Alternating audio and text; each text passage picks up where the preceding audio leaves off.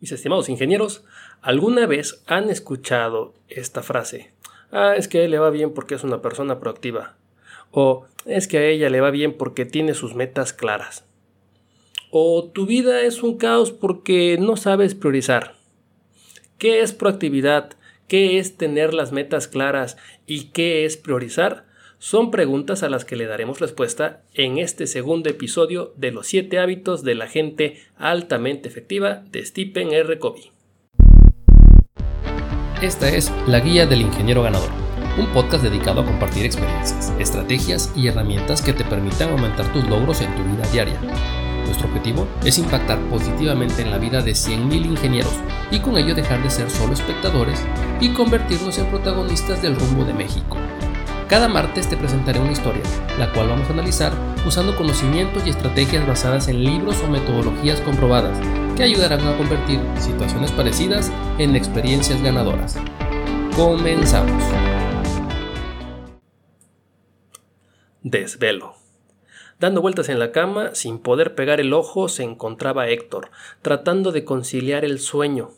Sencillamente no puedo creer lo mal que me está yendo en el trabajo con mi familia y a últimas fechas hasta con mis amigos. No me cabe en la cabeza que no entiendan que así soy, así nací y así me voy a morir.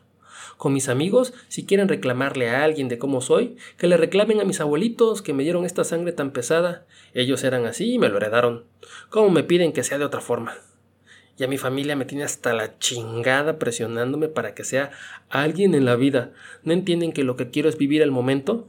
Están chingue y chingue con que debo tener claro a dónde voy, a dónde quiero llegar y que debo tener un plan y todas esas pendejadas que solo le deben preocupar a los adultos. Yo todavía estoy chavo, se decía Héctor tratando de convencerse a pesar de que era consciente de que ya tenía 32 años. Y ahora, ¿cómo quieren que me vaya bien en mi trabajo si todo el día se la pasan pidiéndome cosas, si no son llamadas, son correos o juntas? ¿A qué hora quiere que haga mi trabajo? Gracias a mis compañeros y mi jefe, no me da tiempo de entregar mis pendientes. Ya mejor lleva mediocito, esta vida que me diste está de la chingada. Pobrecito Héctor, ¿no lo creen? Mis estimados ingenieros, bienvenidos al episodio número 7 de la Guía del Ingeniero Ganador, en vivo y en directo desde el hermoso puerto de Veracruz, con un poquito de lluvia después de un eh, temblor que sacudió no solamente aquí a Veracruz, sino también a México y a Oaxaca, después de una aerola solar que parece que nos está avisando del fin del mundo. Pero bueno, ya veremos la próxima semana en el siguiente episodio si seguimos aquí o ya nos cargó la chingada. Mientras tanto, sigamos en la cuarentena respetando el quédate en casa. Hoy les platicaré de los primeros tres hábitos que Stephen Covey nos comparte en su libro. Estos tres hábitos están orientados a que logremos victorias privadas o personales. Pero ya saben, antes de comenzar, les quiero mandar saludos a las 10 personas que escuchan esta cosa. Muchas gracias por tomarse el tiempo. Espero que al menos algo de lo que balbuceo aquí les sea de ayuda o al menos los motive a adquirir el libro. Muchas gracias a las personas que semana a semana me escuchan y me lo hacen saber. Miriam, Gonzalo, Teresa, muchas, muchas gracias. Incluso le mando saludos a los que todavía no lo escuchan, pero en algún momento lo van a hacer.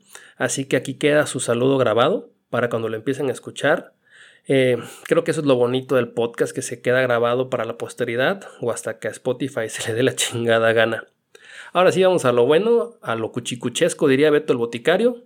Millennials, googleenlo. Y ahora sí, vámonos al resumen. Victorias privadas.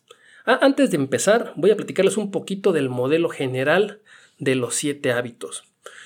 Kobe lo que quiere lograr con este, con este modelo o con estos siete hábitos es llevar o, lograr que los seres humanos pasemos de ser eh, seres humanos dependientes a ser humanos interdependientes. Ya platicamos un poquito de eso en el episodio pasado. Eh, básicamente lo que buscamos es pasar de depender de otras personas a primero depender de nosotros mismos, es decir, hacernos responsables de nosotros mismos, que eso es prácticamente lo que significa la independencia, y llegar hasta un estado de interdependencia, donde nuestros resultados van a estar ligados a los resultados de otras personas y viceversa. Un ejemplo claro sería si trabajamos en una empresa y estamos hablando de seguridad, es el hecho de no solo cuidarme yo, es cuidarnos entre todos. Yo cuido a otra persona, otra persona me cuida a mí y entre todos nos estamos cuidando. Eso básicamente sería la, la interdependencia. Entonces, los primeros tres hábitos nos llevarán precisamente de un estado de dependencia a un estado de independencia. El primer hábito, sea proactivo.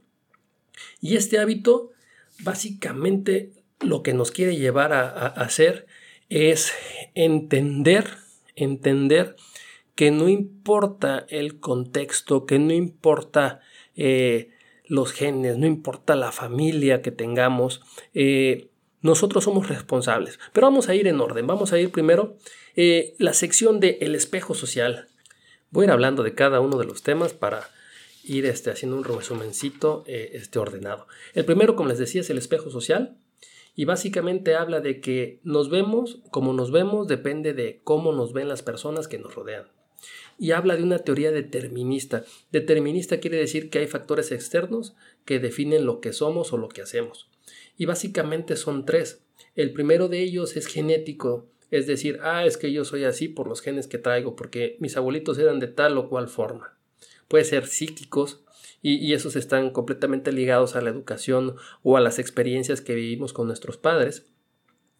Y la parte de determinismo ambiental, en el cual decimos, ah, es que yo soy así porque eh, así es el barrio en el que crecí, esta es la ciudad en la que crecí, etc.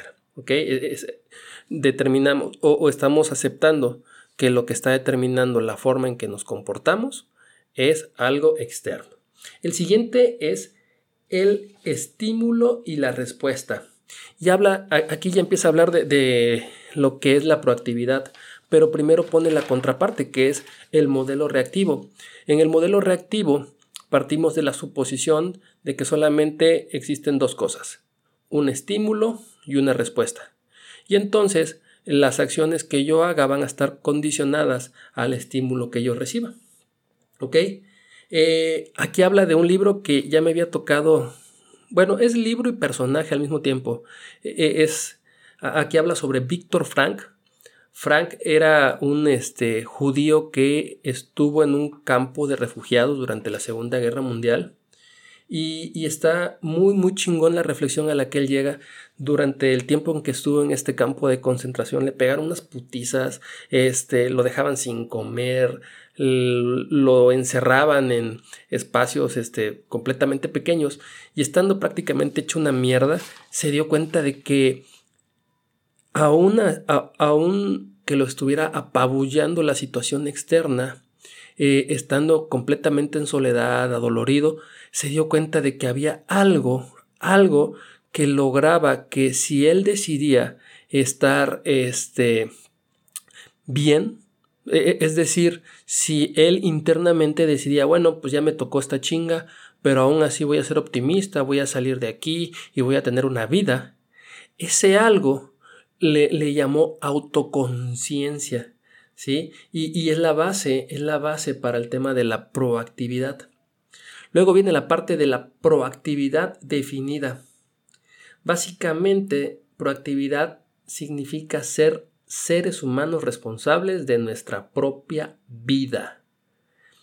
Y define, ahí define la palabra responsabilidad, que no es otra cosa más que la habilidad de responder. La conducta es un producto de nuestra propia elección basada en valores y no es producto de las condiciones externas y aquí está una frase bien chingona. Dice, nadie puede herirte sin tu consentimiento. El siguiente tema es tomar la iniciativa y significa reconocer nuestra responsabilidad en hacer que las cosas sucedan. Muchas personas están ahí sentaditas nada más esperando a que alguien se haga cargo para que las cosas sucedan. El siguiente tema es actúa o dejen que los demás actúen por usted. La proactividad es la clave para lograr los otros seis hábitos, dice Stephen Covey. Y eh, cómo está el mercado, cuál es la causa, qué nos va a pasar en el futuro, qué vamos a hacer nosotros, cómo podemos tomar la iniciativa, cómo está el negocio, son preguntas que cuando estamos eh, eh, trabajando en alguna organización, o, si, o mejor aún, si todavía, si ya estamos siendo responsables de algún área o somos líderes de algún departamento o inclusive de una planta, son preguntas que nos van a ayudar a eh, generar precisamente esa proactividad en el equipo de trabajo, estar conscientes de la situación y estar conscientes de que nosotros mismos somos responsables de que esa situación cambie. Escuchando nuestro lenguaje es el otro tema. Y ahí les va. Voy voy a leer rápidamente unas cuantas frases que eh, típicamente se utilizan cuando utilizamos lenguaje reactivo y el, frases que se utilizan cuando utilizamos el lenguaje proactivo. Frases del lenguaje reactivo. No puedo hacer, no puedo hacer nada. Así soy yo. Me vuelve loco. Tengo que. Debo. En cambio, cuando utilizamos lenguaje proactivo, examinemos nuestras alternativas, puedo optar por un enfoque distinto, controlo mis sentimientos, elijo, prefiero. Los reactivos, fíjense, se mueven por sentimientos.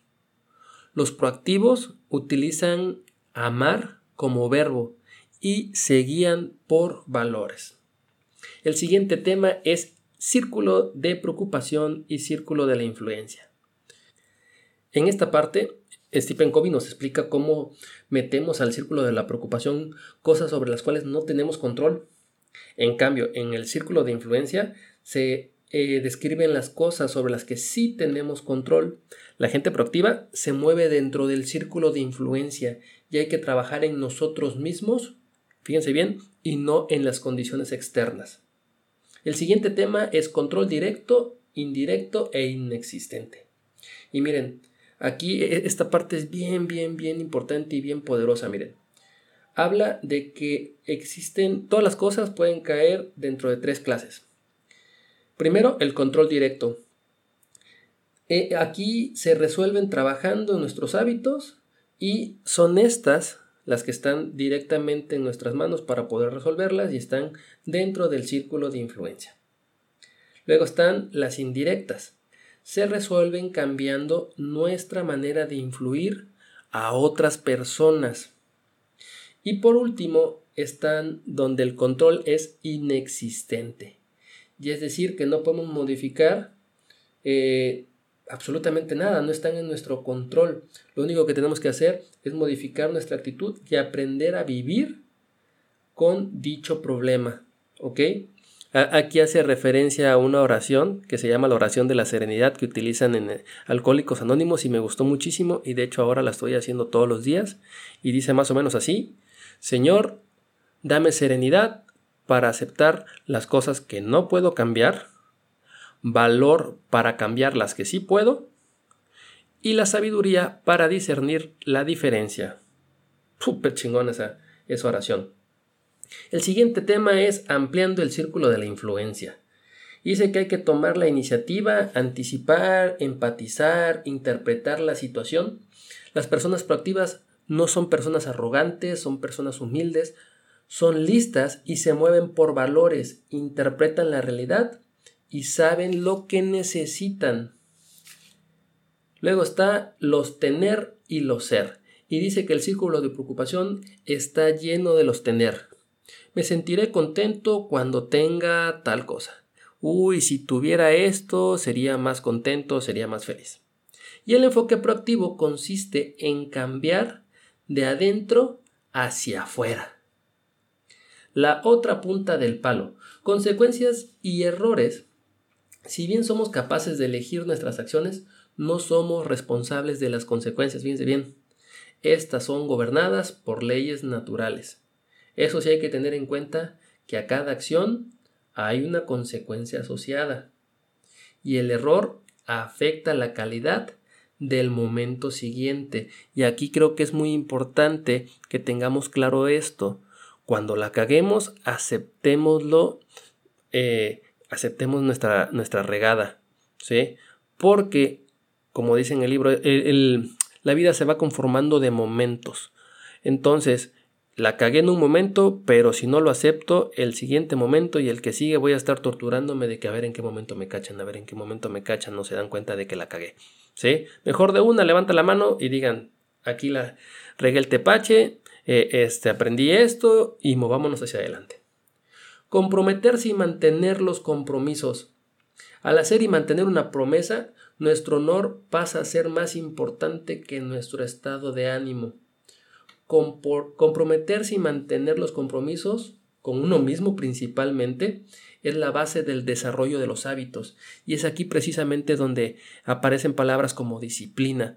Las personas que tienen un sentido del honor muy alto se van a morir antes de incumplir una promesa, ya sea hecha a otra persona o a ellos mismos.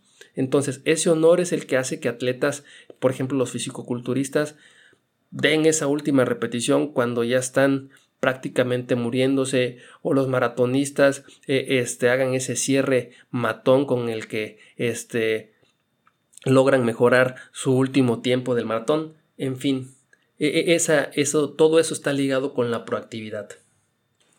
Vámonos al segundo hábito y es comience con el fin en mente.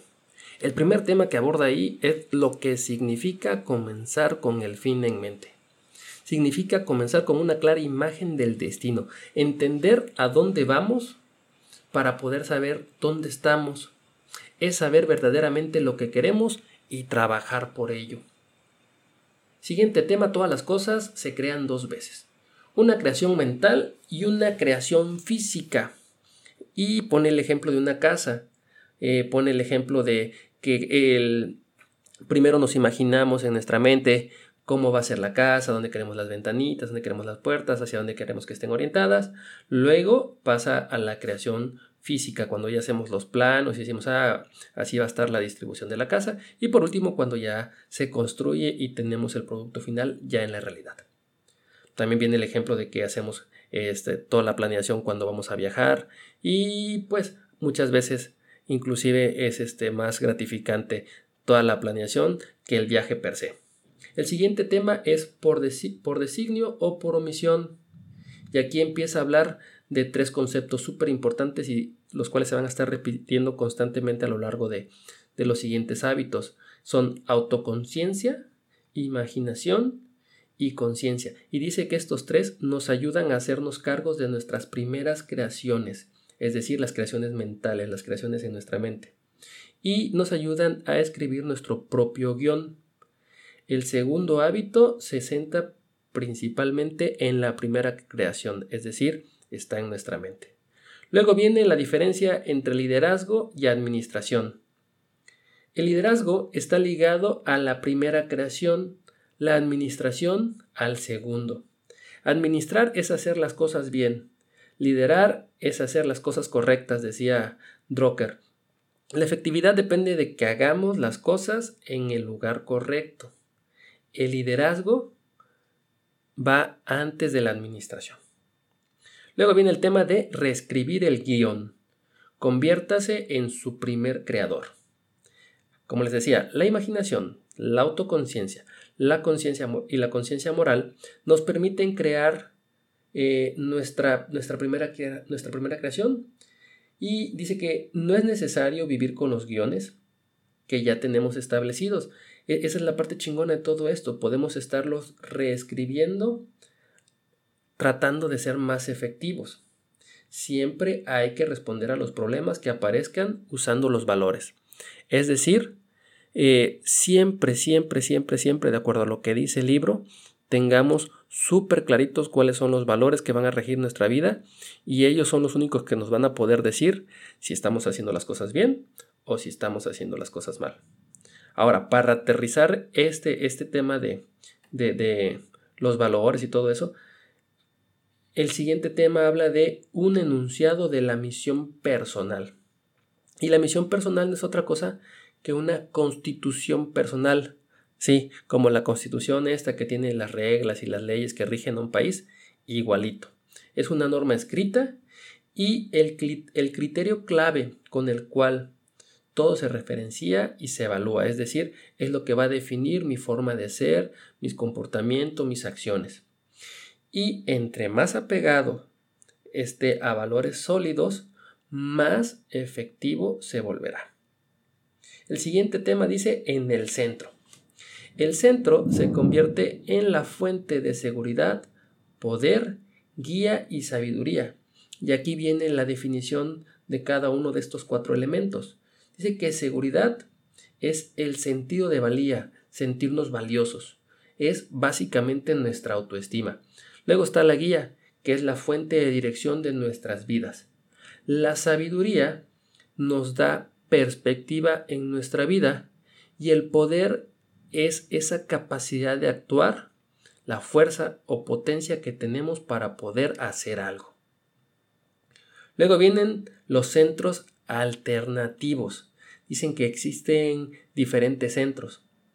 Podemos centrarnos en nuestra pareja, en la familia, en el dinero, en el trabajo, en las posesiones, en el placer, en los amigos o enemigos, en la iglesia, en uno mismo, ¿sí? lo importante aquí es saber exactamente cuál es nuestro centro.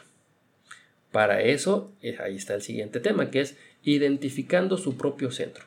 Y no es otra cosa más que utilizar unas tablitas que vienen ahí en el libro. No voy a hablar a detalle de ellas porque sería eh, este, llevarme mucho, mucho tiempo. Pero este, básicamente nos ayuda a identificar el centro que tenemos. La idea es comparar el centro con los factores relacionados con la guía, la seguridad, el poder y la sabiduría. Luego viene cómo redactar y usar un enunciado de la misión personal. De acuerdo con Víctor Frank, nos inventamos, perdón, no nos inventamos sino que detectamos nuestra visión de la vida. Fíjense qué interesante. O sea, la visión que vamos a tener de nuestra vida no la estamos inventando, la estamos detectando o descubriendo. Luego dice utilizando, usando la totalidad del cerebro.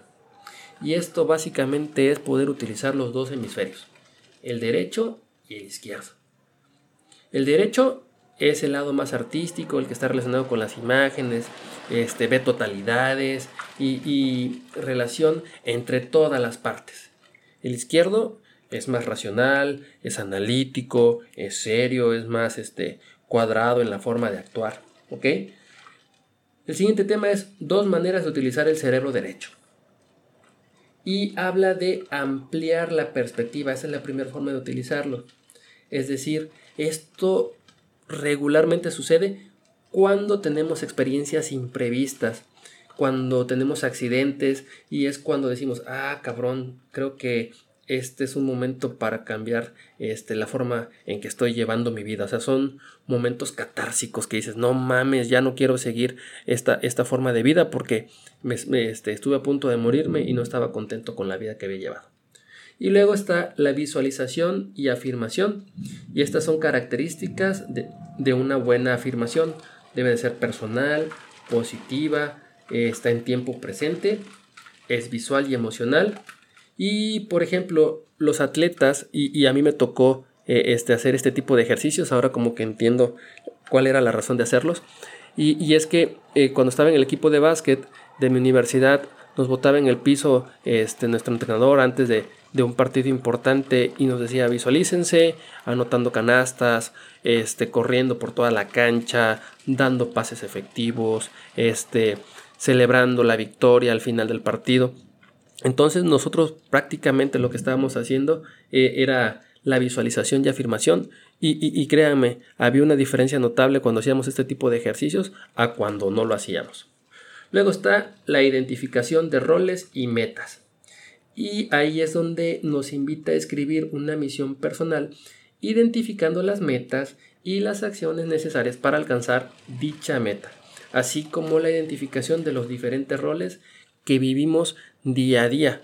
Por ejemplo, este, ser papá, ser pareja, este, ser, eh, ser supervisor, ser facilitador, eh, ser vecino, en fin, todos los roles que llevamos a cabo en un día. Luego está los enunciados de la misión familiar y dice que se involucra a toda la familia y una vez que se logra escribir se utiliza como la constitución familiar y es el marco de referencia para pensar y gobernar a la familia. Lo importante de esto es que todos en la familia participen. Y por último está los enunciados de la misión organizacional y este es el eje central de todas las acciones dentro de la organización. Y dice que entre más gente se involucre, entre más gente conozca esta misión, más armónico va a ser la ejecución. Igual que con la misión familiar, este va a ser el marco de referencia para el corazón y la mente de las personas que trabajan en dicha organización. Ahora, aquí un tip, y también lo, menciona dentro del libro. Muchas veces, este, si trabajamos para empresas que son muy, muy grandes, puede darse el caso de que tenga una misión general de la empresa, pero si estamos en una instalación particular, en un estado en particular o una ciudad en particular, esa misión este, podemos tropicalizarla e involucrar a la gente para que participe y haga su misión particular de esa este de ese facility o, de esa o, de ese site y pues bueno ahora sí antes de que se acabe el mundo vámonos con el tercer hábito ya empezaron los relámpagos, truenos, rayos, norte, nombres, se está cayendo el cielo aquí en Veracruz. Pero bueno, tercer hábito, establezca primero lo primero. El primer tema es el poder de la voluntad independiente es el cuarto privilegio humano, la voluntad independiente, la que genera la administración efectiva. Se trata de la capacidad de tomar decisiones y elegir. El poder se adquiere aprendiendo a tomar decisiones día a día. O sea, básicamente vamos a aprender cagándola. Es la capacidad de mantener nuestros compromisos, de hacer lo que decimos. Y aquí ya viene la palabra disciplina. Esto es lo que ayuda a administrar efectivamente.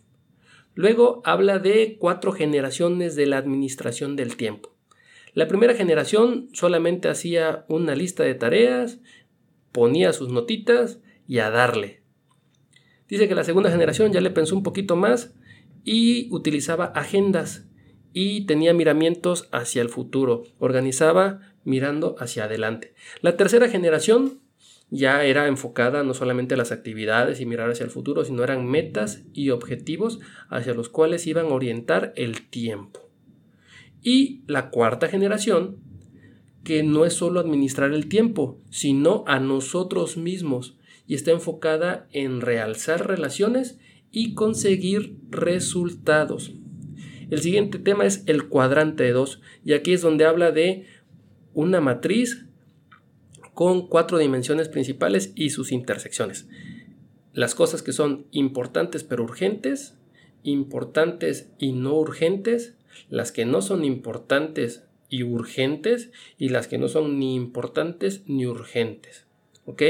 Entonces, el, el cuadrante número 2, que es precisamente las de las importantes y no urgentes, habla sobre eh, las actividades orientadas hacia la prevención, actividades enfocadas a, desarrollar el capital productivo, a la capacidad productiva, a construir relaciones, a reconocer nuevas oportunidades, en fin, todo e, e, ese tipo de cosas, ¿no?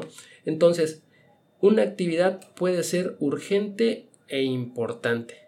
Y la importancia tiene que ver con los resultados. Típicamente las cosas urgentes son para complacer a otros. Y entonces la idea es que nos centremos en las actividades del cuadrante número 2. Lo que supone decir que no.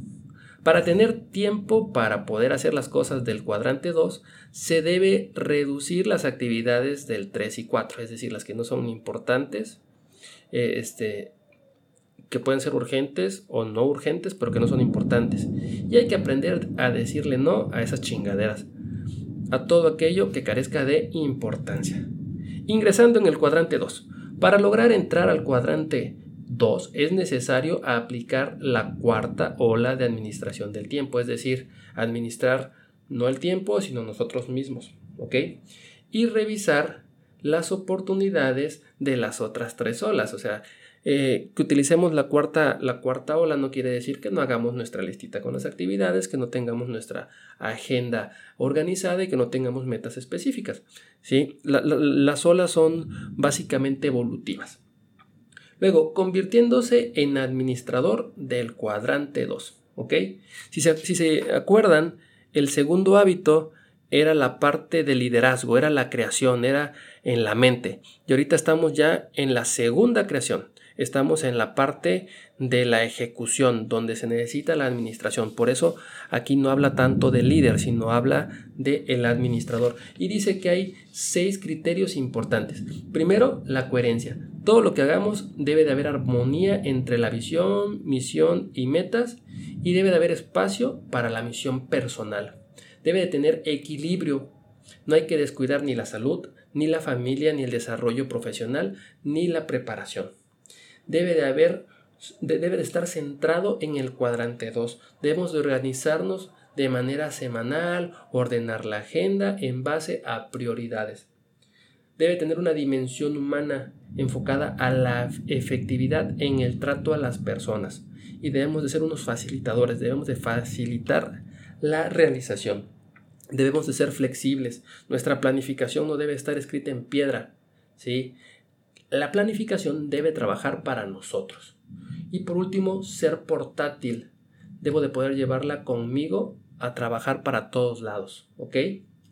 Luego está el tema de convirtiéndose en un administrador de cuadrante 2. Dice que la organización orientada al cuadrante 2 implica cuatro actividades principales. La primera es identificar roles, de lo que ya platicábamos, es identificar los diferentes roles que voy a tener a lo largo de la semana y para cada uno de ellos eh, este, tener bien, bien claro eh, este, mi participación. Luego, para cada uno de estos roles voy a, voy a seleccionar la meta, establecer lo que queremos lograr durante los próximos siete días en cada uno de estos roles. Luego voy a tener una programación temporal, es decir, le voy a poner fechas. Voy a calcular el tiempo de cada actividad para lograr la meta y voy a decir, para esta fecha va a estar concluida. Y luego debe de haber una adaptación diaria. En esto yo voy a estar revisando diariamente si las prioridades siguen siendo las mismas o ya cambió algo. Luego está el siguiente tema que se llama vivirlo. Y si en el hábito número uno dijimos que nosotros éramos los programadores, es decir, nosotros éramos los responsables, y en el segundo hábito formulamos el programa, en el tercer hábito, que es este que estoy platicándoles, estamos hablando de que vamos a vivir el programa. Y aquí hay una diferenciación que, que, creo que es importante. La efectividad está ligada a la gente y la eficiencia está ligada a las cosas. Progresos de la cuarta generación. Dice que es más avanzada en cinco aspectos principales. Y esta cuarta o cuarta generación tiene como características que se centra en principios, que va dirigida por la conciencia moral, define nuestra misión singular incluyendo valores y metas a largo plazo, equilibra la vida identificando los roles, este, tiene un contexto más amplio por medio de la organización semanal. Esos son los cinco aspectos principales que tiene. El último, el, bueno, ya casi de los últimos temas, la delegación, dice, aumenta P y CP, ¿se acuerdan? Eh, este, ya hablamos de P y CP en, en el episodio pasado. Habla de transferir responsabilidades a gente bien capacitada. El que seamos capaces de delegar lo que nos permite es que podamos utilizar nuestra energía para actividades que sean importantes. Luego, la diferencia entre un productor y un administrador, aquí entran estos, este concepto nuevo que es el de productor, es que el productor invierte una hora de su tiempo y obtiene una hora, ¿sí? O sea, cuando eres productor, la relación es uno a uno. En cambio, cuando eres administrador, tú le vas a invertir una hora y obtienes 10 gracias a la delegación porque esta, esta hora que inviertas este, puede ser que eh, revises eh, diferentes temas asignados o delegados a diferentes personas. Y miren, hay dos tipos, hay dos tipos de, de delegación. La primera de ellas es delegación en modo de recaderos. Es cuando le decimos exactamente lo que la gente tiene que hacer es vaya a buscar esto, vaya a buscar lo otro y avíseme cuando esté hecho. ¿Sí? Básicamente supervisamos los métodos y es precisamente aquí donde somos más bien productores porque invertimos una hora para evaluar que lo hicieron tal cual como nosotros lo queríamos. Y luego está la delegación en encargos y esto da la oportunidad a las personas de elegir los métodos y enfocarnos a que nos entreguen resultados. Las expectativas se pueden llevar desde las cinco dimensiones. Resultados deseados, directrices, compartir las formas en que puede fallar. directrices no es decirle lo que tienen que hacer, ¿eh? ojo, es decirle lo que ya de antemano sabemos que no va a funcionar. Es, es una diferencia muy importante. Luego están los recursos, saber este, cuántas personas van a estar a su cargo, todo lo relacionado con la parte humana. Luego tenemos la rendición de cuenta, establecer qué días y en qué, y qué días y qué características va a tener la rendición de cuenta. Si va a ser una junta, si va a ser este, una revisión en el piso donde se está haciendo el trabajo, si va a ser en una oficina a través de una presentación. Todo, todo, todo, todos los criterios que se van de cumplir para la rendición de cuentas. Y por último, y no menos importante, las consecuencias. Es decir, qué va a pasar en caso de que no cumplamos con el compromiso. El último tema es el paradigma del cuadrante 2. Dice, nos lleva a ver la vida a través del cristal de la importancia y no de la urgencia. Es a través de la delegación efectiva y de la administración del tiempo de cuarta generación que podemos cumplir con este tercer hábito. Y pues bien, esos son los tres primeros hábitos enfocados a las victorias privadas. Recuerden, primer hábito, ser proactivo. Nosotros somos responsables de todo lo que sucede. Los factores externos no eh, pueden contra nuestra autoconciencia. Entonces, no pongamos excusas, ¿ok? Eso es de lo que habla el primer hábito. El segundo hábito, comience con el fin en mente, nos habla de las dos creaciones. Recuerden, la primera creación que es mental, que es en nuestra mente, cómo lo visualizamos, este, cómo vamos a dirigir nuestra vida a través de una misión personal, de una misión organizacional o una misión de familia.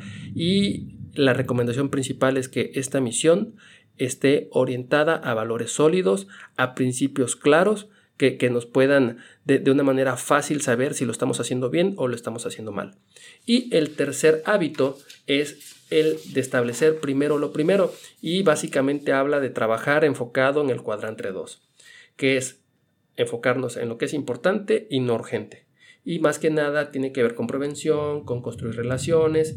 Para poder lograr esto debemos de saber priorizar, debemos de administrar no el tiempo a través de solo actividades o una agenda, sino debe de ir más allá, debemos de administrarnos nosotros mismos, debemos de ser responsables de nosotros mismos y este pues también tener muy claro que ya aquí se empieza a, ver una relación con otras personas porque ya estamos empezando a tomar un rol de administrador.